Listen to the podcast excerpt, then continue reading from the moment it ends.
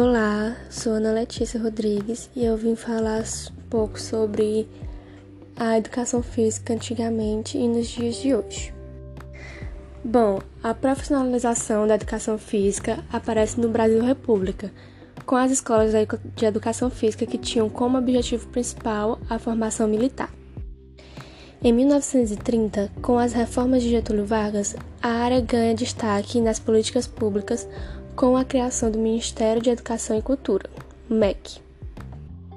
A educação física obrigatória em todos os níveis escolares foi uma das formas do governo promover hábitos higiênicos e de saúde entre a população. Um passo decisivo na história da educação física no Brasil foi a fundação da Escola Nacional de Educação Física e Desportos de 1939, integrada à Universidade do Brasil com grandes conquistas no campo das atividades físicas. No fim do século XIX, o esporte se revela como importante manifestação cultural. Enquanto no Brasil imperial a natação, a equitação e a esgrima eram as modalidades mais praticadas.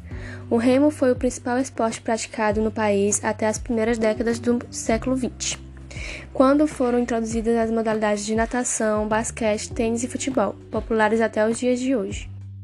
Após a Segunda Guerra Mundial e durante a ditadura militar no Brasil, a educação física ganhou status de propaganda do governo e todo o ensino passou a ser direcionado para o rendimento esportivo e performance do atleta.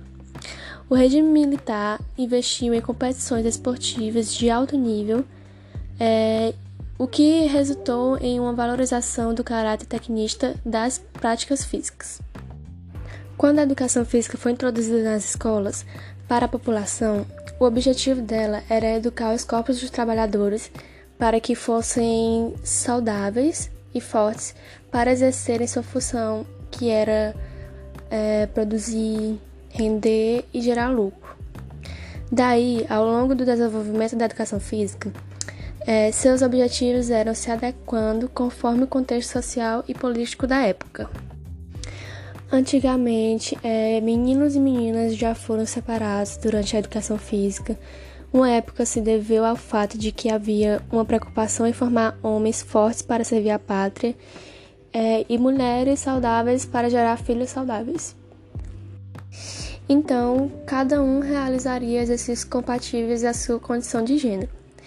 É, vemos até hoje, infelizmente, é, muito preconceito quando, por exemplo, uma menina joga futebol ou um menino gosta de dançar. É, outra abordagem que surgiu foi o ensino da técnica esportiva que era privilegiado.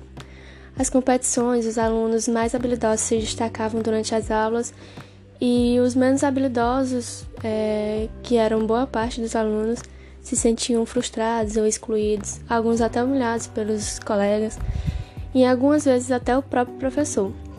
A avaliação do aluno era pautada no seu rendimento físico e técnico. Até aí, podemos observar que a educação física seguia uma concepção que separava o corpo e a mente, que segregava os alunos conforme seu nível de habilidades e conforme seu gênero sexual, que privilegiava quem era mais talentoso e possuía melhor aptidão física, e possuía um forte caráter militar. Daí começaram a surgir movimentos renovadores da educação física. É, muitos educadores começaram a pensar mais no desenvolvimento humano dos alunos, começaram a mostrar o quanto o desenvolvimento motor estava é, intrinsecamente ligado ao desenvolvimento cognitivo. Princípios pautados nas relações sociais de solidariedade e cooperatividade começam a ter mais relevância porque pois o, o indivíduo estando num ambiente estimulante e amigável é, aprende muito mais. Mas além de tudo isso, ainda havia um impasse. Assim como assim como cada, ti, cada disciplina tinha um conteúdo específico, qual seria então o conteúdo específico da educação física? Porque até então, mesmo com esses movimentos renovadores, a educação física não estava tendo um status de disciplina como todas as outras. Assim, é, começaram a pensar na educação física como uma aula em que as crianças faziam jogos e brincadeiras para auxiliá-las no aprendizado da matemática. É claro que as crianças aprendem melhor qualquer coisa brincando e que existe uma relação entre o desenvolvimento motor e psíquico. mas não estavam satisfeitos com a educação física que somente ajudavam as outras disciplinas. Queriam encontrar sua legitimidade é, para ser uma disciplina com seus objetivos e fins próprios. Nisso, os estudos culturais começaram a se fortalecer dentro da educação física, é, que sempre foi denominada pelas ciências biológicas. Uma nova abordagem trata da educação física como uma área do conhecimento humano que tem como cerne a cultura corporal.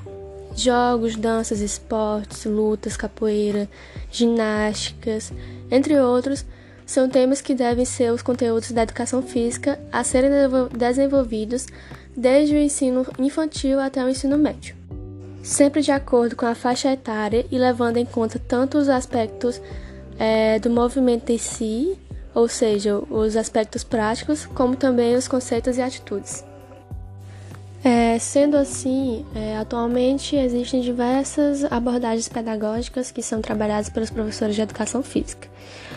Mas, de modo geral, vemos que a tendência hoje são as abordagens humanistas, é, que consideram os princípios de solidariedade, igualdade, criatividade, é, sociabilização, valorização dos potenciais de cada um, inclusão e etc.